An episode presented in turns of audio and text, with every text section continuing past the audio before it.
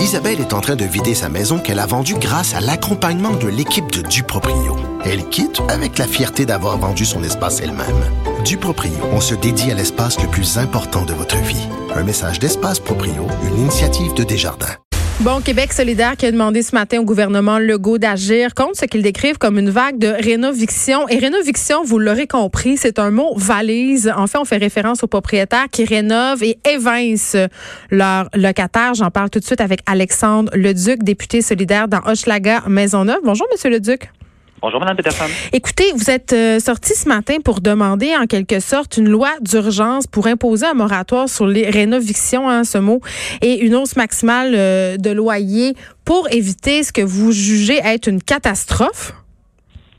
Oui, ben dans les bureaux de circonscription là, des, euh, des députés solidaires, on n'a pas nécessairement fait des, des, appels à tous les députés de la région montréalaise ou de, de, toutes les régions, mais en tout cas, je peux vous dire, dans, dans Maison Maisonneuve, depuis un an, euh, il y a beaucoup de, de, plus en plus de gens qui viennent cogner à notre porte pour euh, avoir de l'aide, pour dire qu'est-ce que je peux faire. Et puis nous, on regarde évidemment la loi, puis on constate qu'il y a une brèche qui est de plus en plus utilisée par certains spéculateurs. Et j'utilise vraiment spéculateurs et non propriétaires parce qu'il y a une grande majorité de propriétaires qui sont bien corrects, qui, sont, qui font un entretien bien correct de leur logement puis qui exagèrent pas dans leur hausse de loyer.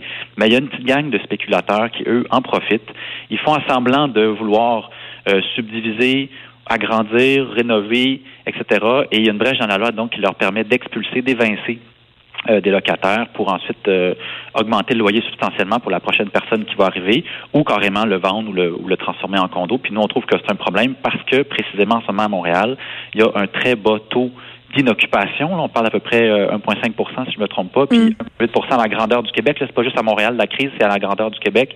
Ça fait en sorte que les gens qui se font évincer, ben ils n'ont pas grand place d'autre pour se retrouver. Et puis moi, dans Schlager Maisonneuve, où je vis un processus assez avancé de gentrification, d'embourgeoisement, ça veut souvent dire un déracinement complet d'un milieu de vie. Des gens qui ont passé 15, 20 ans, qui sont parfois nés dans le quartier, et qui là, tout d'un coup, parce que le propriétaire décide de les, de les évincer, toujours en plaidant les rénovations, ben ils sont pas capables de se reloger dans le quartier.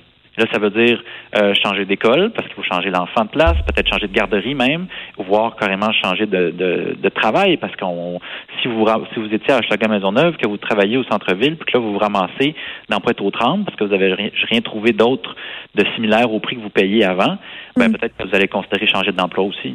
Mais tu sais, vous parlez euh, du fait qu'on spécule beaucoup. Moi, je serais curieuse de voir les chiffres par rapport aux propriétaires occupants et aux grands spéculateurs qui doivent pas être si nombreux que ça. Euh, ce qui est inquiétant, en tout cas, moi, ce que je trouve inquiétant en ce moment, c'est l'exode des familles, des gens de la classe moyenne.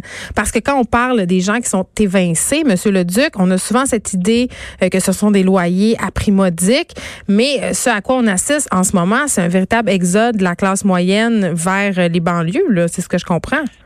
Oui, puis vous avez raison de le souligner parce que les rénovictions touchent pas uniquement des gens à faible salaire. Hein. Ça peut toucher aussi mm. beaucoup de personnes à, euh, de, de, la classe moyenne, des endroits où, euh, pour toutes sortes de raisons, le loyer n'était pas particulièrement élevé ou dans des quartiers historiques où les loyers n'étaient pas particulièrement élevés. C'est là que des spéculateurs euh, qui se donnent le mot, hein, qui se passent la recette, si je peux me permettre l'expression, de ces rénovictions-là, décident d'aller faire une passe d'argent rapide. Il y a même des, il y a même des formations qui sont offertes par certaines corporations euh, pour pour cette recette-là, là, pour que ça, pour partager le bon coup, selon eux bien sûr, et aller faire de l'argent rapidement avec des gens. Euh, on cherche donc des endroits qui ont euh, qui ça fait longtemps qu'il n'y a pas eu beaucoup d'entretien ou qui sont pas des endroits de luxe et euh, on achète et puis on essaie d'aller voir tranquillement les personnes. On leur offre des fois carrément un montant d'argent pour s'en aller ou en menaçant évidemment si vous n'acceptez pas le montant d'argent, c'est-à-dire ben, de toute façon que ce soit maintenant, dans un an ou dans six mois, peu importe, je vais réussir à finir par te faire partir parce que euh, la loi me le permet. Et nous, ce qu'on dit, c'est que ce, cette façon-là de procéder dans la loi, qui est dans le Code civil, l'article 1959, mm. ben, on devrait l'encadrer. C'est-à-dire que quand il y a un, quartier, un arrondissement, une ville où il y a un taux d'inoccupation en bas de, 3% qui est souvent le chiffre qu'on considère comme étant un minimum pour que quelqu'un puisse se retrouver un logement relativement facilement. Mais si le taux d'inoccupation est en bas de 3% ça devrait être interdit de faire une rénoviction, de donc utiliser cet article-là. Euh, et ça, ça s'appliquerait à la grandeur du Québec, pas juste à Montréal, mais à plusieurs autres villes. L'autre aspect qu'il faut, faut pas oublier aussi, c'est la hausse du loyer maximale. En ce moment, la Régie du logement publie à chaque année, là, les gens qui ont été locataires s'en souviennent peut-être, publie un, indice, un pourcentage approximatif de comment vous pourriez euh, être susceptible de vous faire demander d'augmenter votre loyer. Mais ça, c'est pas obligatoire. Puis souvent, il y a des propriétaires, encore une fois, pas la majorité, une petite, euh, une petite minorité, mais quand même qui peut faire des ravages dans une vie, qui va aller exagérément demander une hausse de loyer.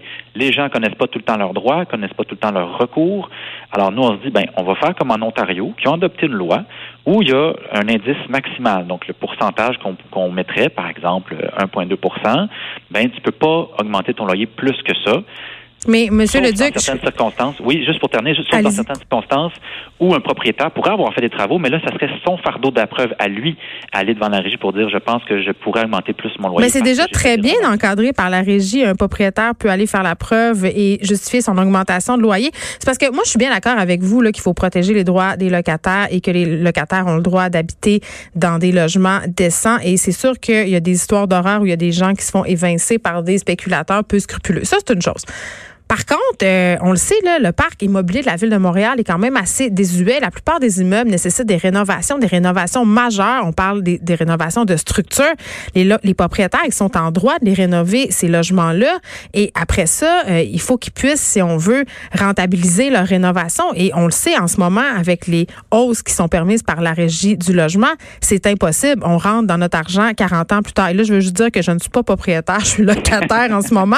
Mais quand même, il y a deux côtés à cette médaille-là. Là? Ben oui, sauf que là, ce que je veux vous préciser, allons-y avec un chiffre, par exemple. L'indice de la régie du logement en 2019 était de 1,2% C'est pour ça que je vous disais ce chiffre-là tantôt. C'était un chiffre indicateur.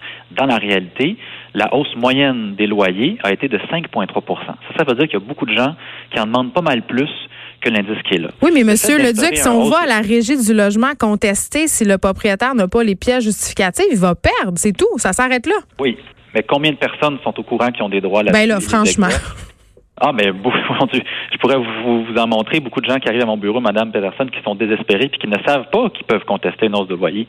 Les, on n'a pas de cours qui nous enseignent ça à l'école. Bon, est-ce qu'on devrait en avoir un ou pas? Ça, c'est un autre débat. Mais les gens sont n'ont pas cette connaissance-là du droit au logement. Mais je m'excuse. Quand on reçoit la lettre pour freiner euh, la hausse, ils ont instauré ça et ça marche relativement bien. Le, fardeau de la preuve est seulement renversé. Donc, il y a une hausse qui est, qui est fixée à, par exemple, à 1,2% Et si vous êtes un propriétaire, que vous avez fait des travaux, puis que vous pensez que vous pourriez augmenter plus votre loyer, vous êtes dans votre droit, vous le démontrez, puis vous avez le droit d'avoir cette augmentation-là. Alors, ça fait en sorte qu'on a sauvé pour beaucoup de personnes des hausses de loyer abusives et qu'on a permis quand même, dans les circonstances où c'est justifié, euh, des hausses de loyer importantes. Parce que la rénoviction, le phénomène des rénovictions est principalement basé sur le fait que vous pouvez hausser votre loyer de manière illimitée en ce moment au Québec. Il n'y a pas de limite. Ben, je suis pas tellement d'accord avec vous et j'ai envie de dire que quand les propriétaires nous envoient une lettre d'augmentation de loyer, c'est indiqué dans la lettre qu'on a tant de jours pour contester cette hausse-là devant la régie du logement. Donc, quand vous me dites que les gens sont pas au courant, peut-être qu'ils devraient lire la lettre. Je sais pas. Oui, mais après ça, euh, aller s'informer comment ça marche, introduire un, droit de régie. Les groupes logements, ils sont débordés de cas. L'aide n'est pas toujours facile à obtenir. Moi, je me rappelle de mes propres années comme étudiant dans Schlager Maisonneuve. J'avais, j'avais appris, par exemple, en arrivant dans mon, dans mon grand 8,5, on était quatre, quatre étudiants dans ce 8,5-là, mm. Que le propriétaire nous avait augmenté 200 dollars par rapport au logement précédent. Puis il n'avait pas fait des rénovations euh, faramineuses. Il avait juste changé euh, la, deux, trois affaires. Là. Ça nécessitait, ça justifiait certainement pas une augmentation de 200 dollars. Mais là, je l'apprenais trop tard puis on pouvait plus rien faire. Puis même chose, un peu plus tard, il a essayé d'augmenter son loyer. Puis même pour des gens militants là, à l'UCAM où on étudiait la, les quatre gars, c'était pas tout le monde qui était qui était game de passer du temps et de l'énergie pour monter un dossier. À ah ben là, être pas game puis pas avoir le temps, ça c'est une autre question. Alexandre Leduc, merci, député solidaire de Schlager Maisonneuve. On peut pas nier évidemment qu'il y a un problème de pénurie de logements à Montréal et qu'il y a des spéculateurs et des propriétaires qui abusent, mais quand même, il y a des propriétaires qui sont bien intentionnés et qui essayent juste de rénover leur immeuble. Je parle tout de suite avec Hans Brouillet, directeur des communications à la Corpic. Là, je vous voyais tout le long euh, pendant que M. Leduc parlait vouloir euh, gesticuler un peu. Vous n'êtes pas d'accord? Mais écoutez, Geneviève, je, m'étais mis des notes sur un papier. En, mon papier est pas assez long. Il y a tellement de choses sur lesquelles j'aimerais réagir. Papier quand même. oui, c'est vrai. Commençons par le commencement. Ben, premièrement, euh, écoutez, quand un loyer est plus bas que les autres dans un même immeuble, qu'est-ce qui se passe? C'est qu'un locataire euh, est subventionné par les autres locataires. Donc, quand on, un propriétaire reçoit les comptes de taxes, les assurances, il y a des dépenses communes pour l'immeuble, les autres locataires qui paient plus euh, se retrouvent de façon inéquitable à assumer une plus grande charge. Oui, c'est au prorata, c'est pas pas juste. C'est au prorata des loyers. Donc, c'est important que quand le locataire quitte, qu'il puisse, on puisse remettre le loyer au niveau du marché. Euh, on parlait de l'Ontario. Monsieur le Duc parlait tantôt de l'Ontario. Je veux juste lui rappeler que c'est pas 1.2 en Ontario, c'est 2.2 euh, l'augmentation pour 2020. Quand même une grosse différence. et, on se compare là très bien. Alors comparons-nous complètement. Quand le locataire quitte, le propriétaire peut remettre le loyer au niveau du marché sans aucune restriction. Ce qui est impossible ici. Ben le locataire a un recours. Il existe ce recours-là. Donc on se compare avec les autres, mais on prend juste les éléments qui nous intéressent. Juste une petite chose sur le déracinement là. Ça, ça j'accepte pas cet argument-là. Sur le fait que les enfants, l'école, les gens sont, sont obligés de refaire leur vie ailleurs? Il y, a un il y a un déracinement aussi pour des gens qui, ont, qui sont nés à Montréal, ils ont grandi à Montréal, se sont trouvés un emploi à Montréal, un conjoint, une conjointe, ils veulent continuer de vivre à Montréal, mais on leur dit, non, ce sont des quartiers euh, et des maisons où habitent des locataires, donc si ça vous intéresse d'être propriétaire, on comprend que vous avez amélioré votre sort, ben allez en banlieue, traversez le pont, puis c'est là-bas pour les propriétaires. Je regrette, mais il y a aussi un déracinement pour des gens qui souhaitent être propriétaires et être propriétaires à Montréal. Ça veut pas dire de reprendre les trois logements du triplex, hmm. mais au moins un logement pour s'y loger. Ben ouais. Bon, à propos euh, de, ces fameux spéculateurs, là, parce qu'on on a quand même tenu à faire une distinction. Tu sais, c'est un propriétaire occupant et des gens qui spéculent, qui font de l'immobilier leur job.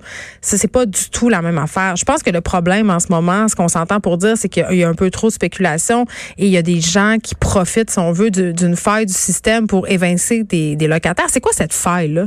Ben, en fait, il n'y a, absolument aucune faille. Il y a quand même un droit de propriété là au Québec et on parle pas d'évincer légalement, là, donc d'aller devant la régie pour obtenir un droit d'éviction contre un locataire pour faire des rénovations. Ça n'existe pas.